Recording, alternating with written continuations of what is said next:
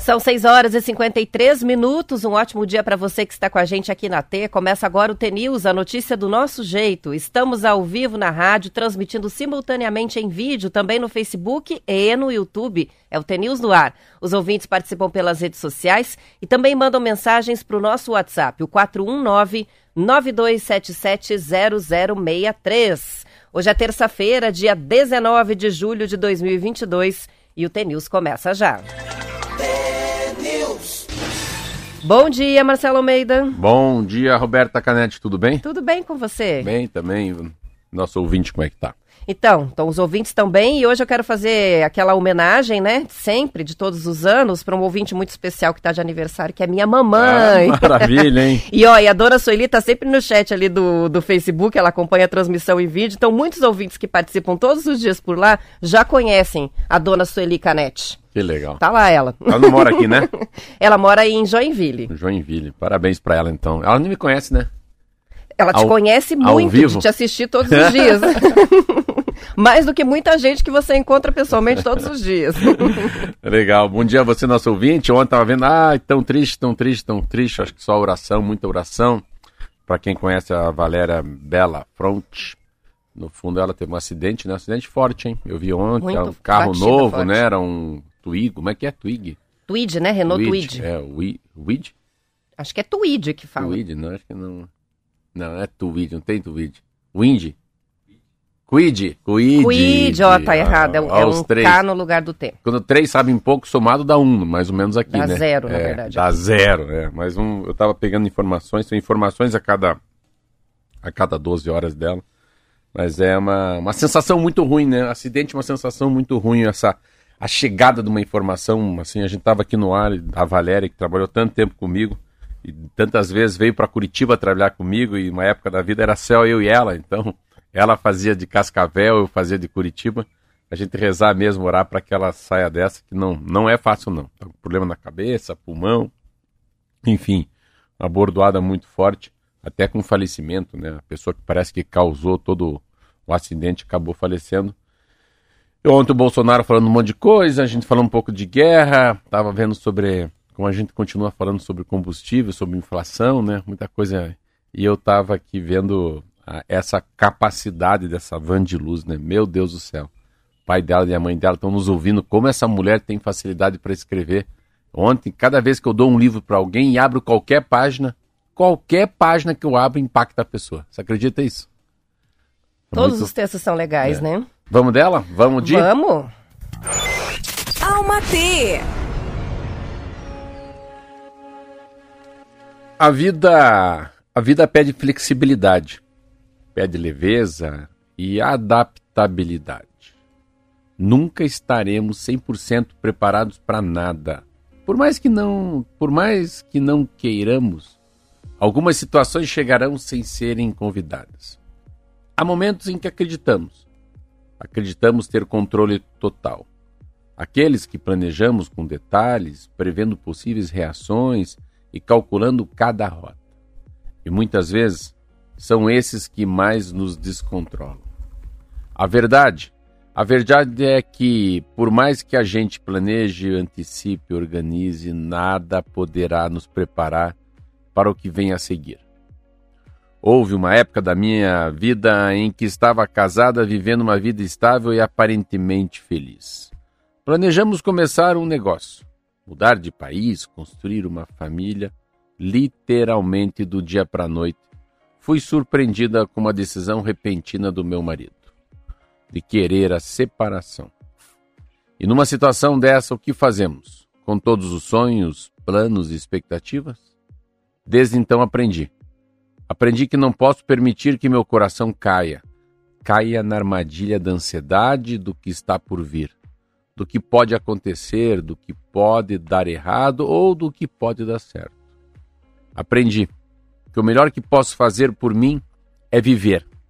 É viver um dia de cada vez, recebendo e enfrentando cada situação com coragem corrigindo minha perspectiva, colocando amor nas linhas intencionais, nas, nas minhas intenções e fazendo o que é certo. fazendo o que é bom para mim e para minha felicidade, sem ferir ou passar por cima de ninguém. Vandiluz. Interessante, né? Ela expõe uma situação pessoal muito é, corajosa. Eu, eu, eu, gosto quando, eu gosto quando ela fala eu, quando ela fala na minha vida, eu estava casada. E daí é uma experiência pessoal dela e que qualquer um que, que separou, que foi deixado, enfim, pode usar isso como, uma, como um bom exemplo. Tem ouvintes participando que se identificaram bastante, não é incomum, né? Uma situação assim, ouvinte contando que também passou por uma situação parecida, depois de sete anos de casamento.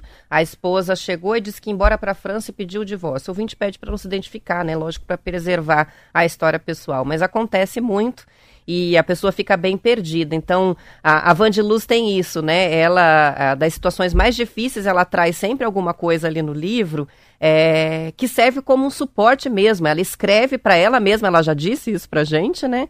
Mas, de certa forma, ela escreve para todo mundo que está passando pelo seu próprio drama, né? É. Interessante. Ela lembra, muito, ela lembra muito sempre que eu falo que é criança na escola que tem vergonha de perguntar para a professora se aquilo é assim ou é assado. Quando uma criança pergunta isso, muitas crianças na sala tinham a mesma dúvida. E a Vandiluz é isso. A Vandiluz escreve da poltrona do mundo dela, com a idade dela, na cidade dela, na depressão dela, na tristeza dela, na ansiedade dela, na angústia dela. Mas que serve para milhões de pessoas que passam pelo mesmo problema, só que com uma idade diferente, com um nome diferente, desse gênero diferente, em um país diferente. Mas o, o assunto, né, o, o backbone, a essência da dor é a mesma. São sete horas em ponto e vamos começar com Bora. as notícias. Os governos de São Paulo, Minas Gerais e do Paraná também anunciaram ontem a redução do ICMS cobrado sobre o etanol hidratado, que é usado como combustível. E a medida deve tornar o álcool combustível mais competitivo nos postos, concorrendo com a gasolina. Em São Paulo, maior mercado consumidor e maior produtor de etanol do Brasil, a cobrança de impostos, né, do imposto estadual, caiu de 13,3% para 9,57%. Já em Minas Gerais, o ICMS para o biocombustível foi reduzido de 16% para 9%. No Paraná, caiu de 18% para 12%. Na sexta-feira passada, o governo de Goiás também anunciou a redução do imposto sobre etanol para 14%. São Paulo, Minas, Goiás e Paraná são os quatro maiores produtores de álcool no Brasil. A mudança deve impulsionar a demanda pelo biocombustível, de acordo com os analistas ouvidos pela Folha de São Paulo. Uma redução boa, estava vendo aqui, uma redução de 17, 20 centavos de real por litro, né? São os estados que são os estados produtores, também tem esse lado. É uma, essa é uma medida, assim, primeiro que é uma medida que mostra é, que esses estados, mais do que baixar ah, o valor do etanol na, na, na boca da, da, da, do posto, no fundo tem a geração de emprego. Eles vão gerar muito mais emprego, né? A demanda vai ser muito grande, assim. Você vê o Flex, o carro Flex agora se dá muito bem. E vai ser, eu acho que essa história agora do etanol vai ser um pouco o que eu estava lendo esse final de semana numa, numa revista super interessante.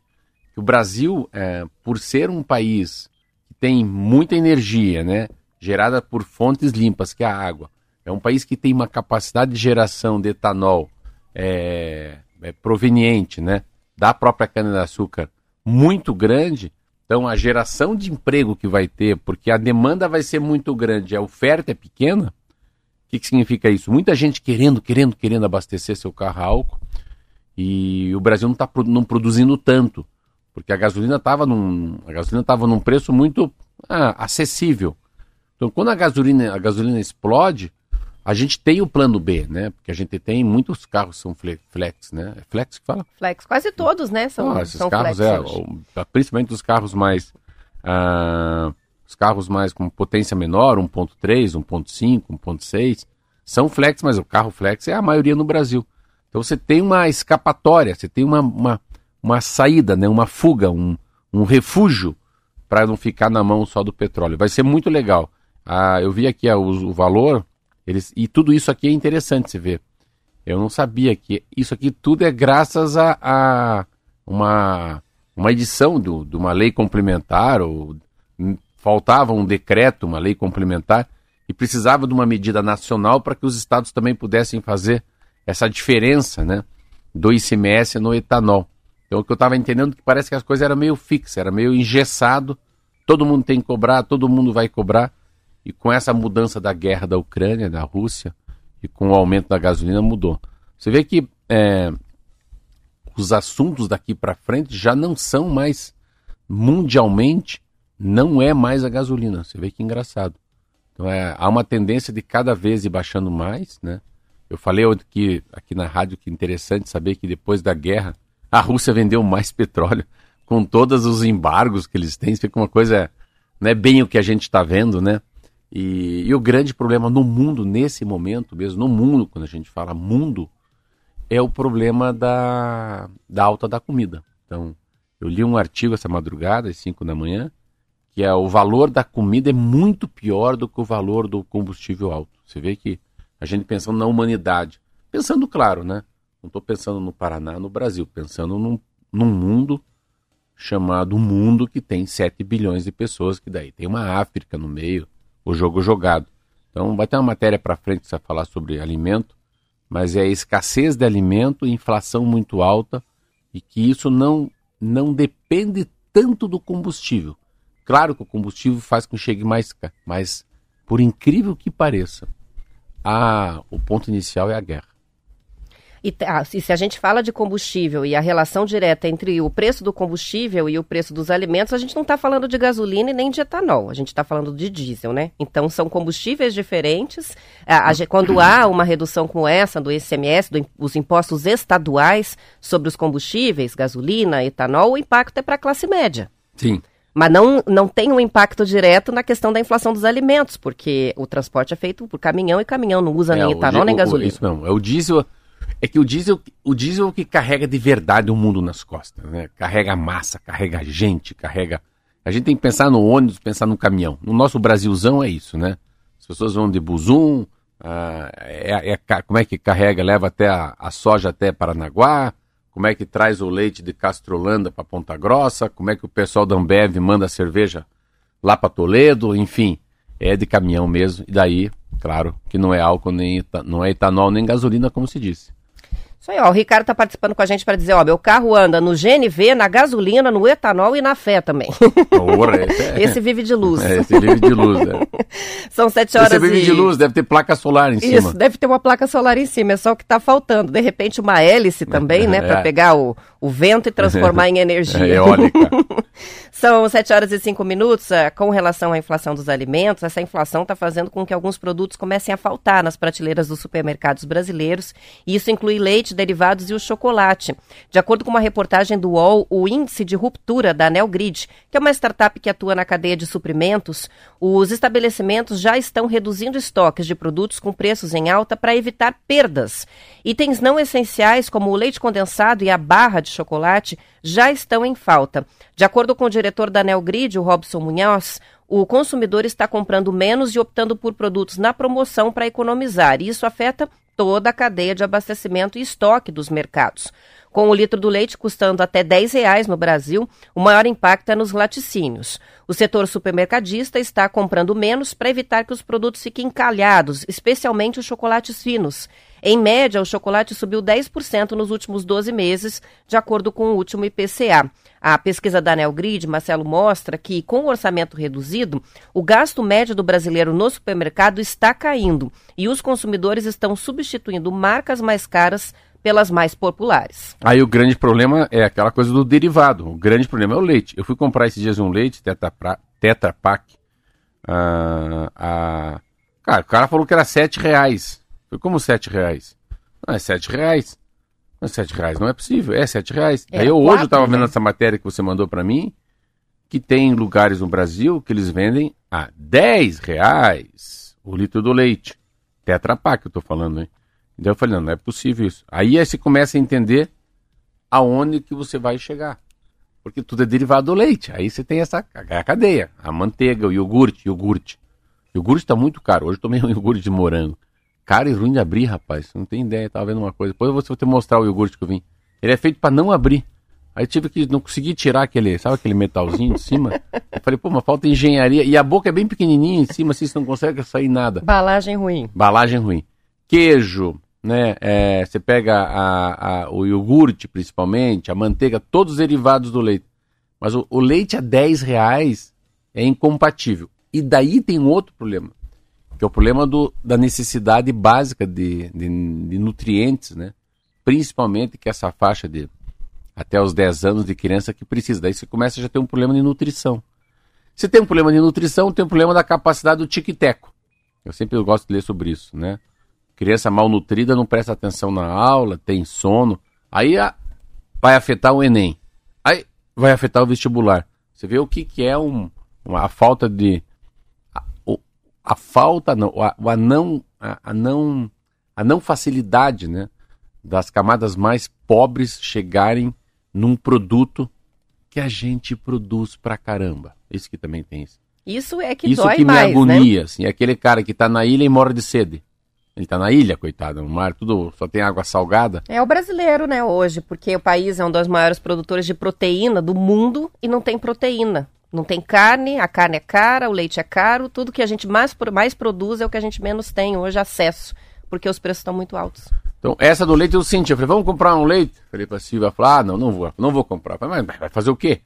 Não, mas tá, oito reais, não vou comprar. Vamos comprar uma caixa e vai, não. Não, não adianta mudar de mercado, não, não porque tá assim nada. todos. Daí ontem cheguei lá, até outra, era outra marca, Italac. Cheguei lá, tinha duas, duas, dois Tetra Pak Italac.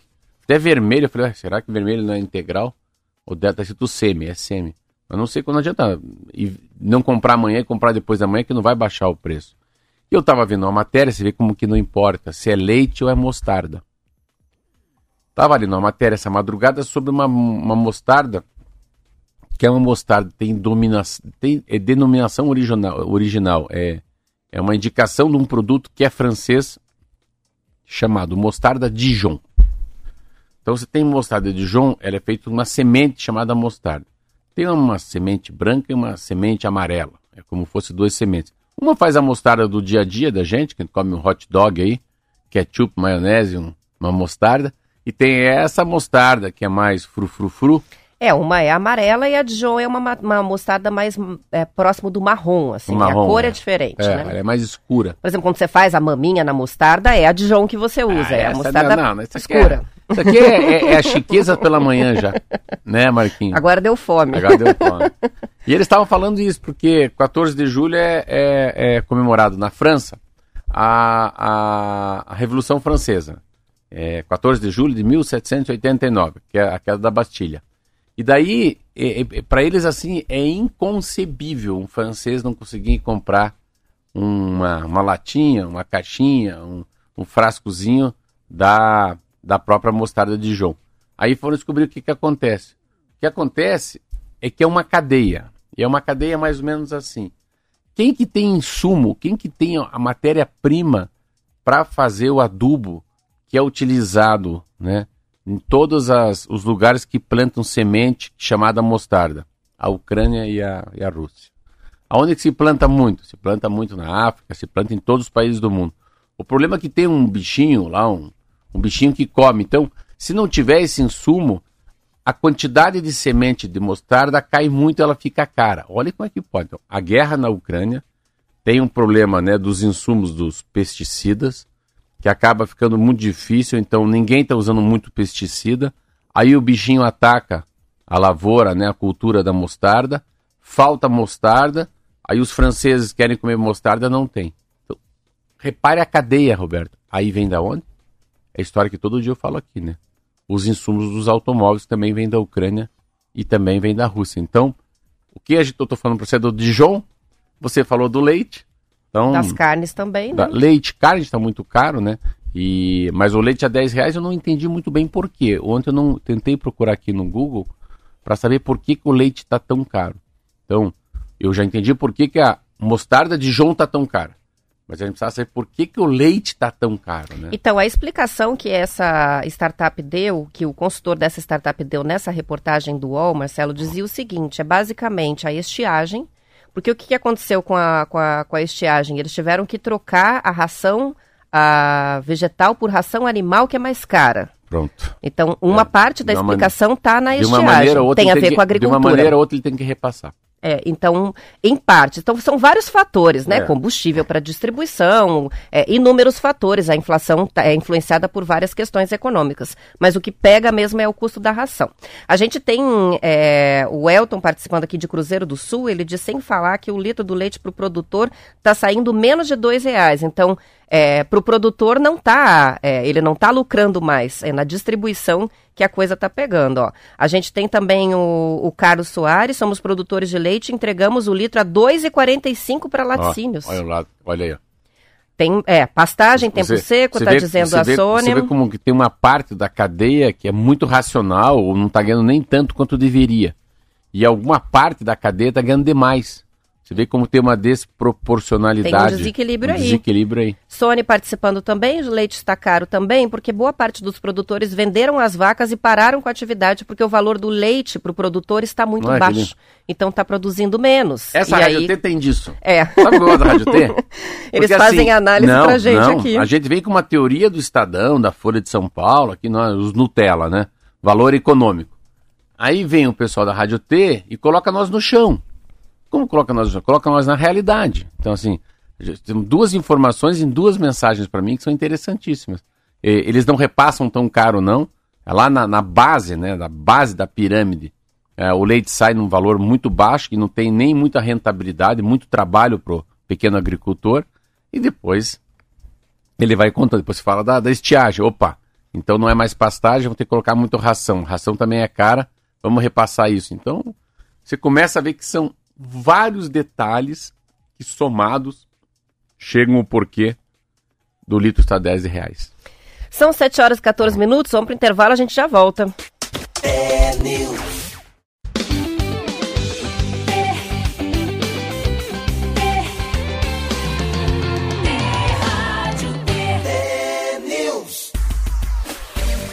São 7 horas e 18 minutos. O Juliano escreveu para gente: em época de estiagem, a produção diminui, né? E o custo sobe e o lucro despenca sobre o leite. A, Resina, a Regina também está escrevendo sobre esse assunto. De sempre foi assim: não é quem produz que acaba ganhando mais, é o atravessador que leva a maior parte do bolo. A Sueli diz: minha chefe é produtora de leite, na feira estamos vendendo a 4,50. Ó, fica a dica. Manda o endereço dessa feira aí. O Joel, o leite está caro porque é inverno, as pastagens estão secas porque chove menos e porque o custo da produção aumenta. Aí gasta-se mais energia durante todo o inverno, a demanda de leite aumenta e a produção é menor. Resultado, o preço sobe, é a lei do mercado. Tem também distribuidor de leite do interior de São Paulo, é o Igor de Tararé. Para baixar o leite, o consumidor precisa diminuir o consumo. E aí o supermercado também deixa faltar. Não comprar os laticínios para fazer o, peixe, o preço Legal, baixo. Né? É, é, a lei tá, da hoje, oferta hoje, do é. consumo. Mas o Juliano, o Juliano que ligou aí para você, é o irmão dele é Rodrigo Almeida. Ele falou, manda uma mensagem que ele é PHD em leite. Você vê como tem. É, dá para fazer um leite news aqui, né? Programa só sobre leite. É, essa sempre é, é, Essa é sempre é um. Eu estava lendo sobre a, a, os Estados Unidos, é, uma, uma cidade dos Estados Unidos, muito tempo atrás, queria baixar o, um vilarejo, eu acho. Eu não sei se é um conto, é uma verdade, mas como é que eles baixavam o preço da carne? Né? Então eles conseguiram numa cidade de 5 mil habitantes, 3 mil habitantes, não lembro, faz muito tempo que eu li. E eles conseguiram se reunir numa igreja, nas paróquias, nas igrejas, e resolveram que a partir daquele dia ninguém mais iria no, no, açougue do seu João. Fazer com que o seu João vendesse a carne mais barata. Então, essa é a maneira mais simples. Aquela coisa, quer emagrecer? Esparadrap, vai no spa. Spa não, esparadrap, esparadrap, para de comer. Come menos que se comia e gaste mais energia, toque a vida, mas coloque menos, menos combustível para dentro. E a história dessa, do mercado, desse ajuste do mercado, né? Se você não for, não tem jeito, Roberta, tem que baixar o valor mesmo. É tão simples, né? É tão claro que é muito difícil num país de milhões de pessoas, numa cidade de milhares de pessoas, só numa pequena comunidade que você pode fazer esse, esse, esse lockdown quase, né? Você falando, vamos deixar de comprar aquilo da Roberta Canetti em quatro dias ela vai ter que baixar, senão ela Cancela um pouquinho é. a, a, o produto ou a rede e aí se resolve pela lei do mercado. Ainda mais que são coisas perecíveis, né? Assim, Ó, o Felipe mandou uma mensagem pra, pra gente que faz todo sentido aqui, né? Com relação à ração, as vacas não comem nunca ração de origem animal, então não é isso, é que é uma ração diferente. Aí fui lá buscar na matéria o que, que é que ele estava dizendo. O aumento dos preços tem a ver com o custo do frete e também com a ração que eles têm que comprar uma ração pronta para animais e, e, ela é bem mais cara do que a ração é, alimentação natural. Então não é uma mudança, não é na origem da ração, é no tipo da ração, é uma tipo ração mais ração. cara. Mas todas de origem vegetal, porque as vaquinhas e os bois não comem carne. Ele tem toda a razão. É. Vamos seguir? Vamos falar agora do presidente Bolsonaro, que ontem repetiu a fala contra o sistema eleitoral brasileiro e também aquelas teorias da conspiração contra as urnas eletrônicas em um discurso para mais de 70 embaixadores estrangeiros lá no Palácio do Planalto. O evento foi transmitido pela TV Brasil, que é uma emissora pública. Inclusive, a oposição agora vai questionar né, o uso eleitoral fora de época. Bolsonaro criticou os ministros do Supremo Tribunal Federal por descartarem as mudanças sugeridas pelas Forças Armadas no nosso sistema de votação.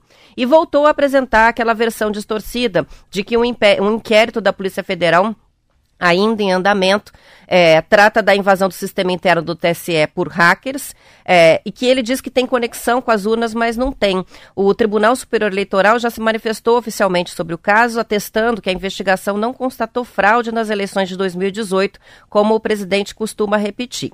Pois bem, aos embaixadores, ele também disse que os observadores internacionais que acompanham as eleições não têm o que analisar aqui, porque não há voto impresso a OEA, Organização dos Estados Americanos, Parlamento do Mercosul, a Rede Eleitoral da Comunidade dos Países de Língua Portuguesa, a União Interamericana de Organismos Eleitorais, a Fundação Internacional para Sistemas Eleitorais e a Rede Mundial de Justiça Federal, todos já confirmaram a participação como observadores nas nossas eleições e, inclusive, já começaram uma análise técnica sobre as urnas eletrônicas. Eles levam peritos em informática, têm acesso ao código-fonte e todos os elementos para fazer a avaliação avaliação né, da transparência e integridade do sistema de votação. As informações são do Estadão, UOL e Folha de São Paulo. Ah, Grande repercussão, é, né? É muito, muito, muito. A gente. Como é que eu vou dizer para você? É muito, muito, muito, muito, muito perigoso. Muito perigoso. É a primeira vez, é mais ou menos como fosse a pandemia. Ninguém viveu duas pandemias aí. Ninguém estava aqui nesse mundo em 1918, né? Para assistir a, a grande pandemia da Covid-19.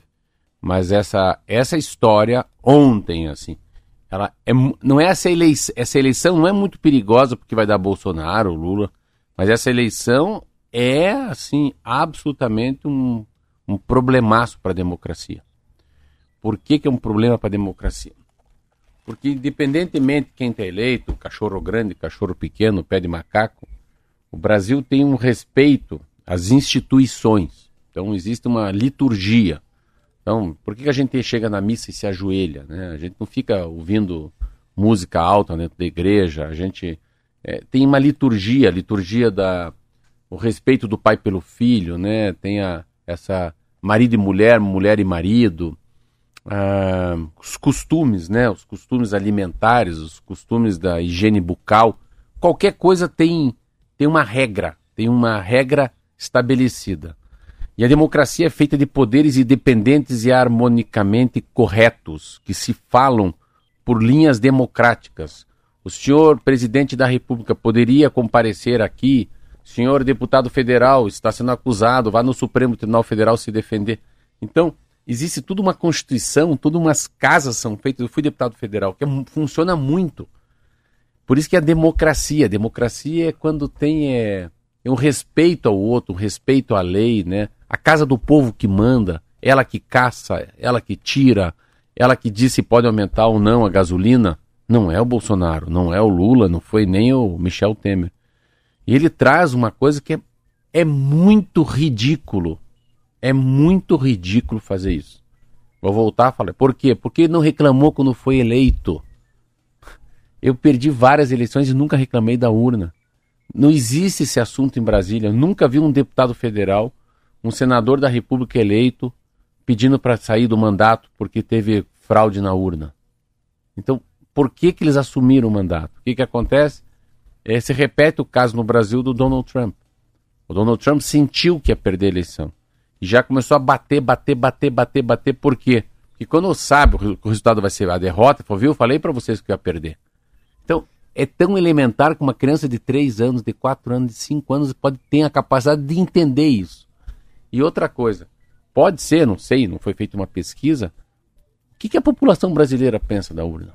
Aí que tá. Não estou aqui nem batendo nem defendendo o Bolsonaro, mas pode ser que esse discurso dele não esteja, não tenha eco no ouvido do eleitor, entendeu? Então, já que eu, para mim, é, absolutamente a urna é 100% para mim. Eu acredito 100% que eu fui homem público. Então, Para mim é, é, é, zero de relevância o que o Bolsonaro fez ontem. Zero. Para mim, como cidadão, como um eleitor.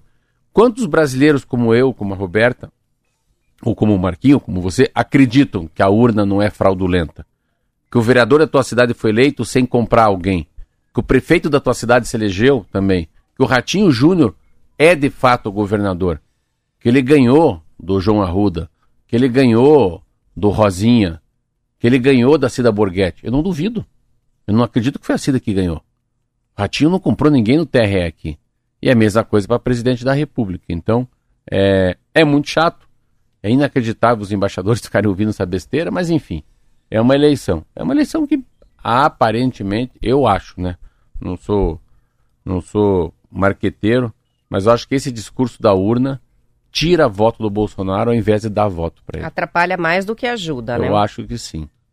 Isso aí, são 7 horas e 27 minutos. Para a gente fechar, ah, começa amanhã o período das convenções partidárias, que vão confirmar a lista dos candidatos para as eleições de 2022, e o prazo vai até 5 de agosto. De acordo com a Gazeta do Povo, no Paraná, o PSDB faz a convenção no primeiro dia já e vai validar a candidatura de César Silvestre Filho ao governo do estado. Mas o partido deve deixar em aberto a candidatura ao Senado, esperando União Brasil, que deve oficializar Sérgio Moro na convenção marcada para 3 de agosto.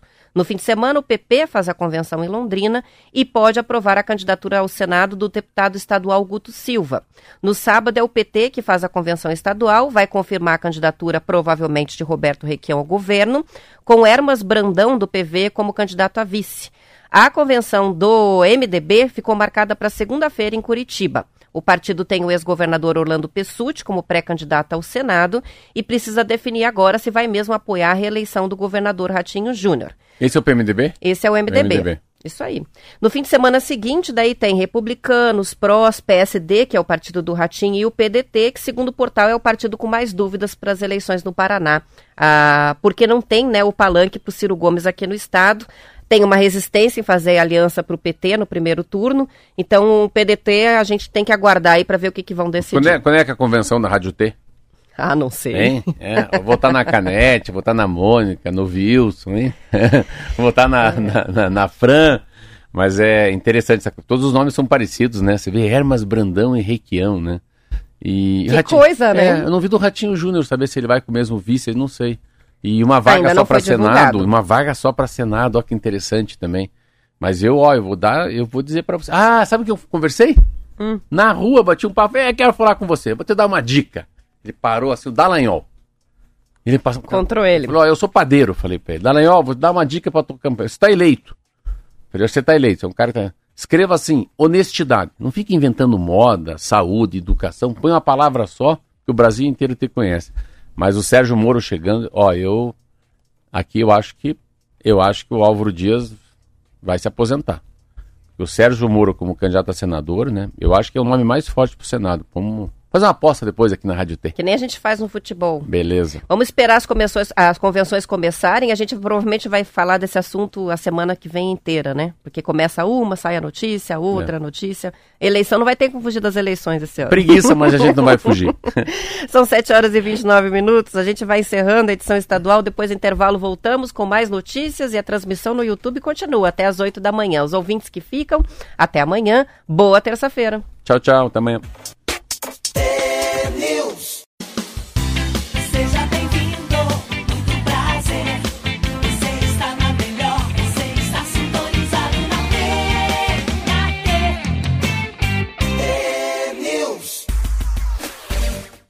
São 7 horas e 31 minutos. O presidente Jair Bolsonaro nomeou o ministro de Minas e Energia, o economista Adolfo Sáchida, para a função de conselheiro da Itaipu Nacional. Ele foi para a vaga que era ocupada pelo presidente da Eletrobras, Rodrigo Limpe, que foi exonerado da função. Segundo o jornal Estado de São Paulo, Marcelo Cargo, de conselheiro da Itaipu, é um dos mais disputados no alto escalão do governo. O motivo é que é um cargo que dá direito a um salário mensal de quase 27 mil reais e apenas um compromisso de trabalho a cada dois meses ou em caso de convocação extraordinária.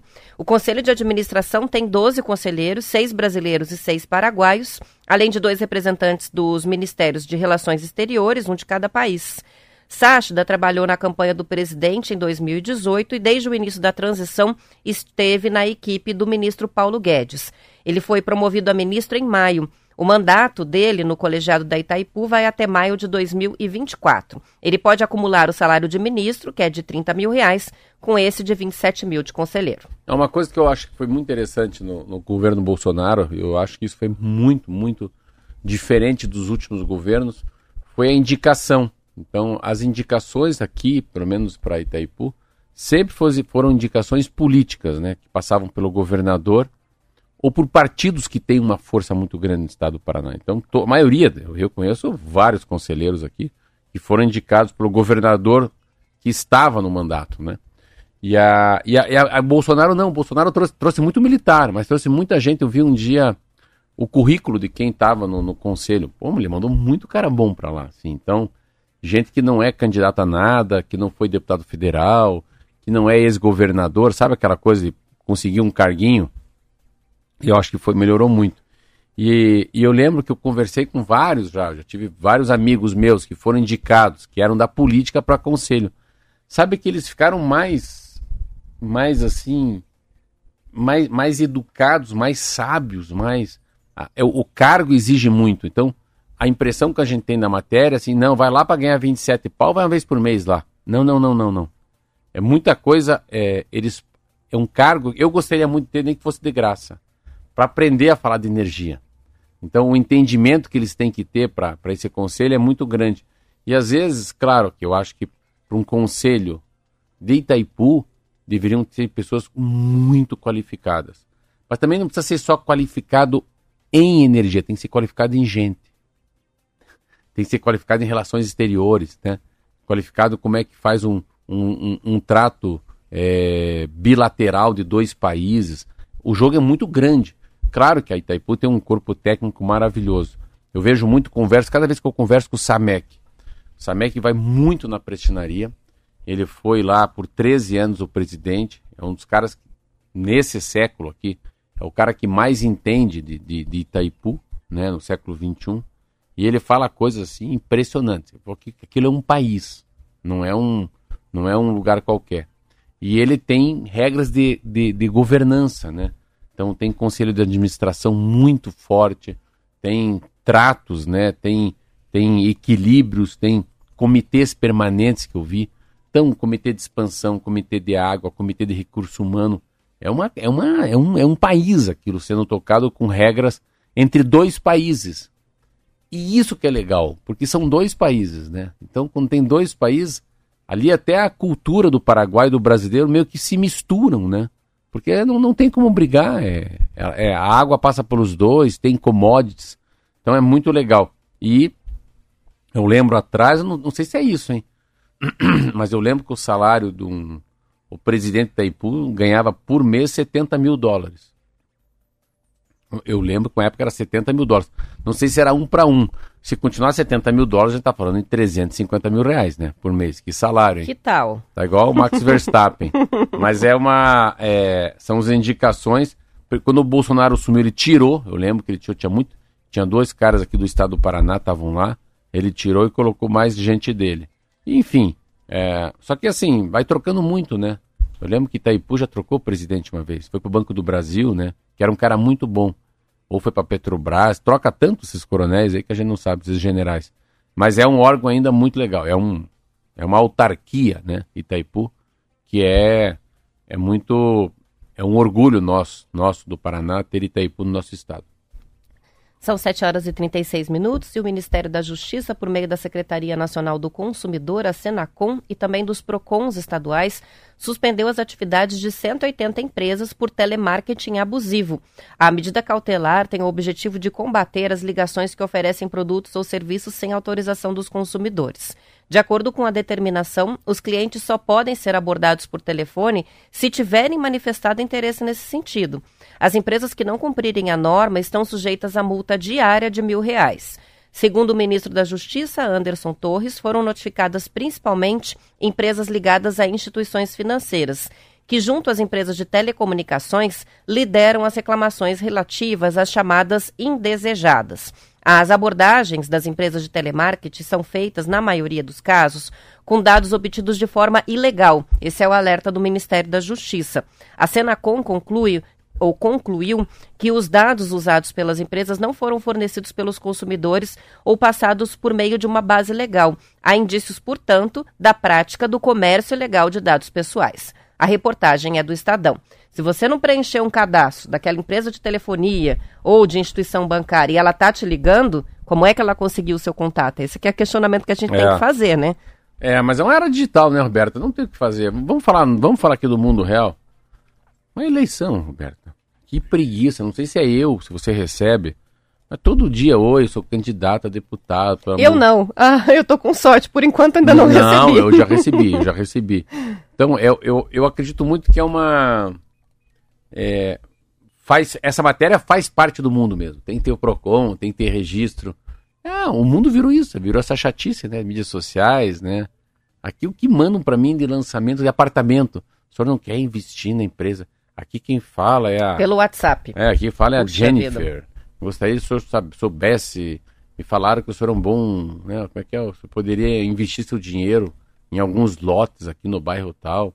Estamos vendendo um apartamento na planta, o senhor não quer, não quer vir conhecer. Então, assim, para qualquer assunto. Mas é o WhatsApp. Será que é, mas isso, isso não é o que você está falando, né? É, também. O WhatsApp também é uma, é uma forma de contato. Se não for autorizada, a pessoa que está te mandando está mandando irregularmente. Verdade. Dá pra, na hora já. Eu, eu faço eu com todo. Me dou o trabalho de apertar achar... o denunciar em todos. Denunciar e bloquear. Porque daí vai a reclamação é, por uso abusivo do WhatsApp. Não tem que mandar propaganda no WhatsApp, a não ser quando você se inscreve. Você vai numa loja e eles perguntam: posso fazer, colocar o seu número de cadastro aqui para você receber as nossas promoções? Se você fala pode, você autorizou. Mas se você não autoriza, como é que a pessoa te manda? Então, é telemarketing também. Nossa, é, você Dá um bloco. Essa é uma boa, hein? É, hoje qualquer forma, né, é, que você, é, qualquer abordagem de marketing que chega para você por esses canais tem que ser analisado se você solicitou e autorizou. Senão... Não, você deu uma aula para nós um dia sobre o cadastro, né? Os Sim, a gente, até colocou lá no blog como é que faz o cadastro anti-telemarketing, né? É. Que tem os canais lá para fazer. Os ouvintes que quiserem, manda mensagem que a Você gente envia de novo o link. Eu já fiz o meu de toda a família há bastante tempo nos três canais que existem: Procon de São Paulo, Procon do Paraná e mais o, o, o cadastro das operadoras de telemarketing, que são de telefonia, é, que se uniram, né, numa, uh, num serviço que acho que é não me então, incomode, uma, esfera uma coisa assim. Você pode, você pode, fazer isso numa esfera nacional, como fosse a Claro, essas coisas grandes, sei lá, uma operadora nacional? Tem um cadastro anti-telemarketing para todas as operadoras de telefonia e internet. Se você preenche, nenhuma mais te manda.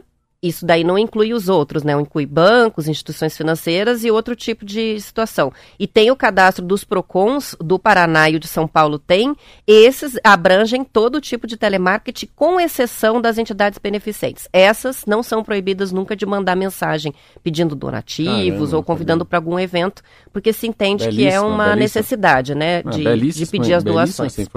Então, quem precisar, manda link que a gente manda Mas de essa volta. matéria estão pegando os caras. É, agora eles estão, agora eles estão pegando. em cima. Sim, são 180 empresas que tiveram as atividades suspensas por Caramba. Então Caramba. elas estão pegando sim. Tá lá. Não é permitido, não pode. E é muito, prejudica muito. A gente já teve ouvintes aqui, que eu não vou me lembrar quem foram, que mandaram prints assim de receber coisa de 50 ligações seguidas num dia. 80 ligações seguidas. Ninguém merece, né? um, um, serviço muito difícil, olha, eu fiquei muito impressionado nas últimas semanas. Como é que você faz para colocar? A Claro, o que, que é a Claro? A Claro era a, Claro, a operador de telefonia Ela era tem net, TV a cabo Claro. também. É. Como é que você coloca a Claro na tua casa? Eu tenho, eu tenho uma casa que comprei no Batel, eu quero colocar lá ó, o Claro. A pessoa com que a gente conversa está na Paraíba. O vendedor está lá. Daí no outro dia, um outro quis vender. Falou, o cara ainda falou no telefone: Olha, Marcelo, não entre nessa. Eu que sou teu vendedor, tá aí meu telefone pra você ver que eu, que eu existo. Amanhã, às três horas da tarde, o cara vai chegar na tua casa, tem alguém lá para mostrar os pontos. Mas o cara que tá falando com você pelo telefone, pelo WhatsApp, pedindo os documentos dos protocolos, da tua assinatura digital, tua conta do banco, o teu antepassado, enfim, é um cara que tá na Paraíba tão, é tão louco isso, né? A pessoa vem aqui em Curitiba, o cara tá na Paraíba. Aí chega na minha casa lá, um cara de Recife. Como assim? Ontem. E o cara me, me explicando. E então assim é uma é um é muito louco isso, né? É uma coisa local, mas é nacional. O que é nacional é local. Então Mas é esse, esse tipo de, de assunto aí, de telefone, fibra ótica, é, eu vejo que, pelo menos nessa experiência que eu estou tendo, é uma experiência muito ruim. São 7 horas e 42 minutos e o IBGE, Instituto Brasileiro de Geografia e Estatística, divulgou na última semana uma série de publicações que atualizam informações sobre como está organizado o território brasileiro. A publicação Regiões Metropolitanas, Regiões Integradas de Desenvolvimento e Aglomerações Urbanas mostra, Marcelo, que nos últimos anos houve a criação de novas regiões metropolitanas nos estados de Santa Catarina e São Paulo. E veja que curioso, em Santa Catarina foram criadas as regiões metropolitanas de Joinville e Jaraguá do Sul, em São Paulo de São José do Rio Preto, Piracicaba e Jundiaí. E Santa Catarina é o estado brasileiro que mais tem regiões metropolitanas. São 14 ao todo. Esse número reflete o quê? O modelo descentralizado de desenvolvimento que existe por lá. As cidades de Santa Catarina, elas concentram de forma diferente as populações, né? Por exemplo, Paraná, a gente tem uma superpopulação em Curitiba, uma superpopulação é, em verdade, Londrina é e muitas cidades pequenas. Santa Catarina é mais distribuído, tanto que em população a capital tem menos população e território do que Joinville, verdade. por exemplo, né? Então, bem interessante. É, tem uma outra informação interessante aqui, que está na publicação intitulada Municípios da Faixa de Fronteiras e Cidades Gêmeas, que mostra ao todo 588 cidades brasileiras com área total ou parcial localizada na faixa de fronteira. O Rio Grande do Sul tem 194 e o Paraná 139. São os estados que concentram o maior número de unidades administrativas em áreas de fronteira. A publicação também divulga a relação das 33 cidades gêmeas, que são aquelas que ficam uma do lado da outra, mas em países diferentes. O Sul concentra 17 cidades gêmeas, com destaque para o Rio Grande do Sul, com 11, um terço do total no Brasil. Muito legal, né? Essa... Primeiro, Santa Catarina, se você olhar, Santa Catarina era, são vários estados no estado. Eu vou pegar uma cidade para você, Jaraguá do Sul. Jaraguá do Sul é como fosse uma cidade que tem várias cidadezinhas no lado que dependem dela ou ela depende dessas cidades. Vou pegar uma outra para você, Caçador. Também é. Vou pegar uma outra para você, chamada, que acabei de esquecer, tinha Perdigão. Fui fazer uma palestra lá, já vou lembrar. Que é a, onde a família Perdigão é dona. É. Tô buscando aqui, vamos você ver. Vai achar. Se... Aí você pega uma cidade como Gaspar, ali aquela região de Pomerode, uma outra coisa. Você pega Joinville, não precisa nem falar, né? É engraçado, porque você falou uma coisa que uh, o que é menos menos populacional, que gera o produto interno bruto é mais baixo, é a capital da cidade. É a capital do estado que é Florianópolis, né? Achou aí, Perdigão? Então, aparece aqui a cidade de Videira, é Videira. essa? Videira, Santa é, Videira, Catarina, terra é a da maçã, da Perdigão. Então, aí o que, que é? Tem a sede da Perdigão. Então, fica, aquilo é uma região metropolitana. Quando a gente fala de região metropolitana aqui no Paraná, a gente fala muito Curitiba e Ponta Grossa. Ponta Grossa é um negócio surreal. Mas se você for para a região de Cascavel, Toledo, Toledo é impressionante porque é muito produtor, né? Então a, a, é muito legal ver que o estado de Santa Catarina são vários estados num estado.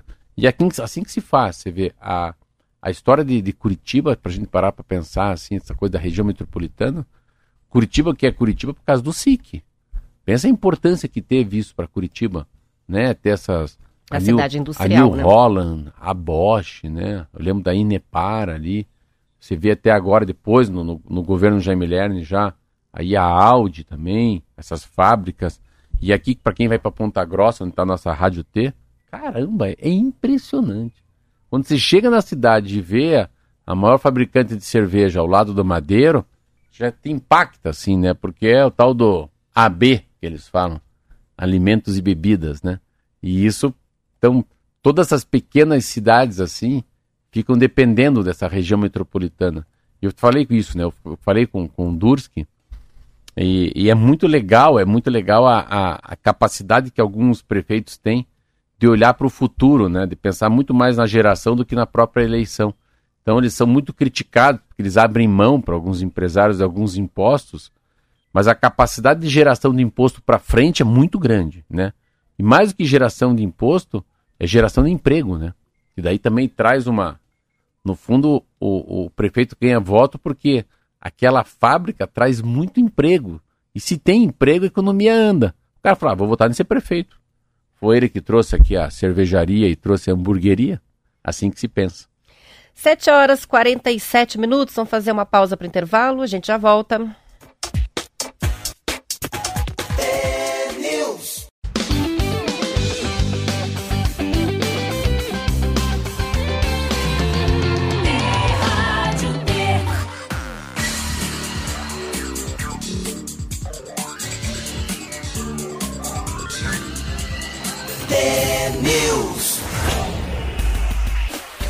São 7 horas e 49 minutos. A Secretaria de Estado da Saúde confirmou ontem mais quatro casos de varíola dos macacos em Curitiba e agora o Paraná soma 10 diagnósticos positivos para a doença, todos registrados na capital. Os, paci os pacientes são homens com idades entre 25 e 38 anos e com histórico de viagem ou contato com casos confirmados. Há ainda outros 11 casos em investigação em Curitiba, Foz do Iguaçu, Londrina e Maringá, além de um caso de um residente do estado de São Paulo que está em tratamento médico na cidade de Umuarama. O Paraná já descartou nove casos suspeitos. As amostras de todos os pacientes foram coletadas e encaminhadas para o Laboratório Central do Estado, que envia as amostras a um laboratório de referência para casos dessa doença em São Paulo. A varíola dos macacos, ou a monkeypox, é uma doença viral e a transmissão entre humanos ocorre principalmente por meio de contato com as lesões na pele das pessoas infectadas. Interessante essa coisa do, do macaco, estava vendo uma super interessante, uma matéria que fala as ameaças atuais e futuras. Hoje, né, os virologistas, os infectologistas falam da varíola do macaco, né, que é o monkeypox, né, que está em 50 países, né? É que você falou, causa muita bolha na pele, mal-estar e tem uma letalidade bem baixa, graças a Deus.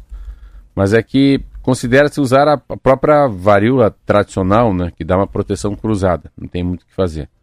E a, os casos foram de 257 para 3 mil em, em um mês no, no mundo. Aí a Covid-19, no mundo inteiro também, então pega o pulmão, essa coisa toda matou 670 mil brasileiros. Gripe, a influenza, eles falam muito dela também, interessante, os sintomas, entende? Então, é o remédio e, e só metade do público-alvo se vacinou em 2022. Olha que dado interessante.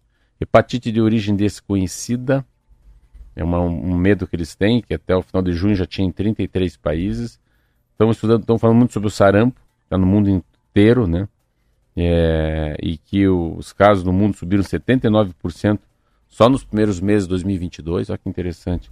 E a próxima pandemia. O vírus, ele é chamado por alguns cientistas de X. Olha que loucura isso. Vai ser, onde vai circular? Vai circular no ambiente mais provavelmente no reino animal.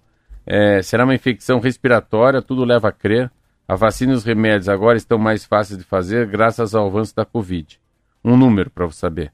A gripe espanhola, a mãe das pandemias, matou de 50 a 100 milhões de pessoas. Essa matéria é interessante, assim, sabe? Só fala sobre isso, assim, a capacidade que a gente tem, né?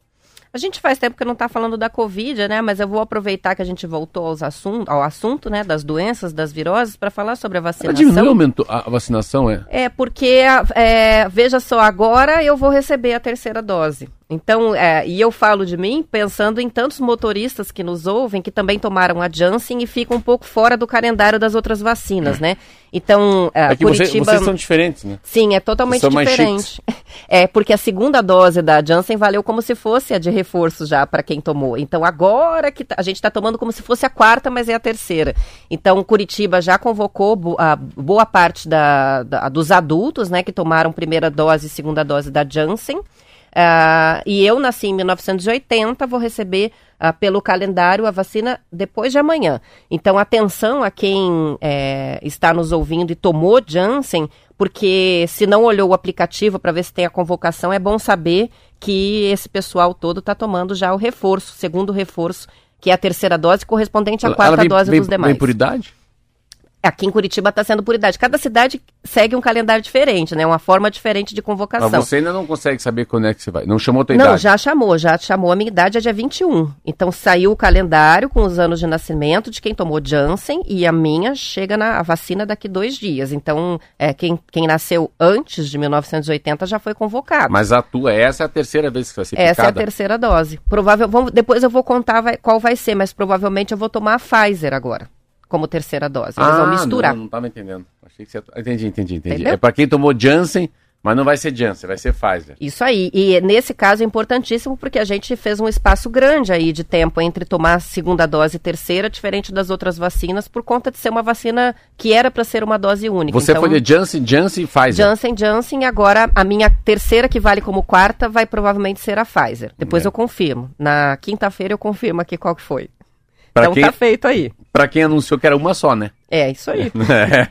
Mas já faz tempo, né? É. Então. Olha, olha que frase linda. Essa aqui chama-se Ma Marta Dias. Essa mulher estava no Chile, é uma mulher que ela trabalha na Pfizer e o Chile achou que ficou pequeno para ela trabalhar na Pfizer, falou, vá para um país grande, que é o sétimo maior país sobre imunização, que é o Brasil, ela chegou aqui. Olhe esta frase que eu vou te dar para você. Vê se não é linda a, as pessoas têm medo de vacina e não da doença. Que coisa, né? Que simplicidade, né? E é verdade. Não, simplicidade de falar porque que não tomam vacina. As pessoas medo, medo da vacina, medo da reação, da medo da injeção. Da doença, não. Da vacina a gente tem medo. É porque a gente, é, é, via de regra, é otimista com relação à própria saúde, né? Nunca acha é. que vai ser com a gente, não é, é isso? isso aí, é isso aí. Tá aí, gente, vamos tomar vacina. Tá feita a convocação aí.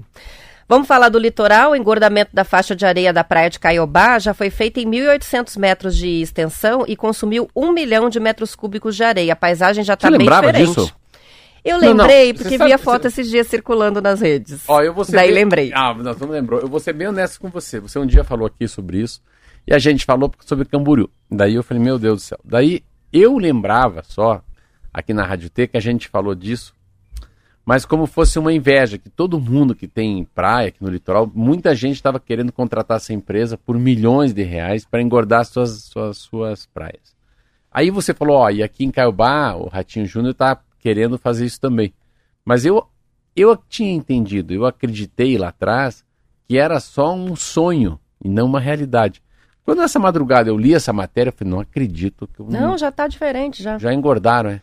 Já, já tá bem diferente a paisagem. Você falou 1.800?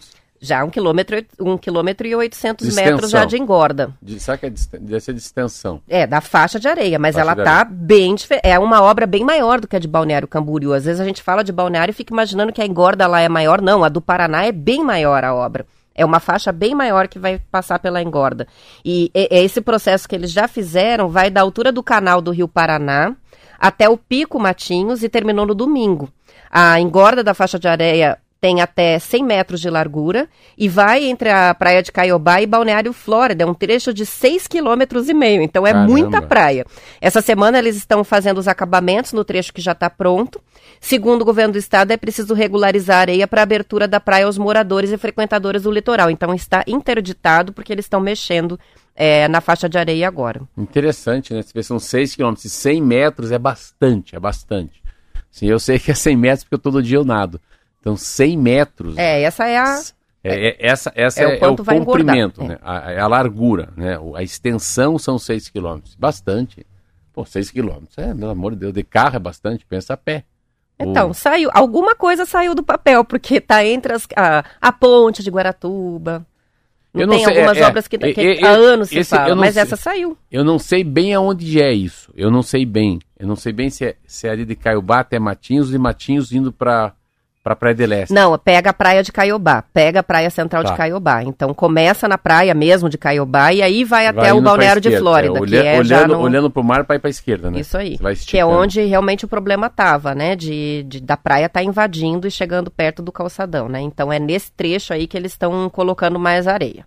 Legal, vamos lá. No ver. verão vai estar tá bem diferente, né? Até é. lá. Se tiver ouvintes que são de lá e puderem mandar fotos pra gente, registro, o que está acontecendo, a gente recebe de bom grado aqui. É, porque... eu, eu, eu, eu, sempre tenho curiosidade em saber o que, que não deu tão certo nisso, porque na minha cabeça, no meu pensamento, é um. É como fosse. Ah, tem uma mãe lá que vai dar, vai dar à luz um, uma, uma cesariana, ou né? Mas outra é a fórceps, né? Você tem que colocar uma máquina para tirar aquela criança por algum falta de dilatação, a cabeça da criança é muito grande. Então eu acho um pouco forçado Mexe com a, com, é, com eu, a natureza, eu né? pensando muito no bioma, né? O, o que, Isso que... também os ouvintes podem nos contar como é que está é. sendo, porque lembra Balneário que primeiro que apareceu muito crustáceo, depois começaram a vir os tubarões, porque aí os crustáceos foi remexido do fundo medo. do mar e vieram para a superfície. lembra disso? Então teve alguma gente que se afogou porque começou a criar alguns buracos que não existiam antes, então pessoas que estavam acostumadas a ir para a praia em determinados trechos e que se surpreenderam, né? Entraram na água e acabaram é, quase se afogando. É, saber, saber então... as consequências negativas, não só a coisa boa, né? Pra gente saber o que acontece por baixo, né? É, e as coisas boas também, né? Porque é. afinal de contas a obra tá, tá andando, dinheiro público, e era um problema que não tinha solução por enquanto, né? Porque também é, deixar a praia acabar, ser consumido Vamos fazer um você vai lá, você lá, o Marcos, dois de calção, de biquíni, direto aqui da, da rádio. Vamos lá, Marquinho, pra praia? Não, né? O Marquinho não tem muito cara de praia mesmo. Não, não. o Marquinho, ele deve andar na areia igual o Pantera Cor-de-Rosa. Vai pra praia de coturno. É de coturno. Isso aí, bem curitiboca, né? É, esse não tira o croque do pé, né? Isso aí. São 7 horas e 59 minutos. Vamos encerrando por aqui. Amanhã estaremos de volta às 10 para as 7. Boa terça-feira e até lá. Tchau, tchau. Até amanhã.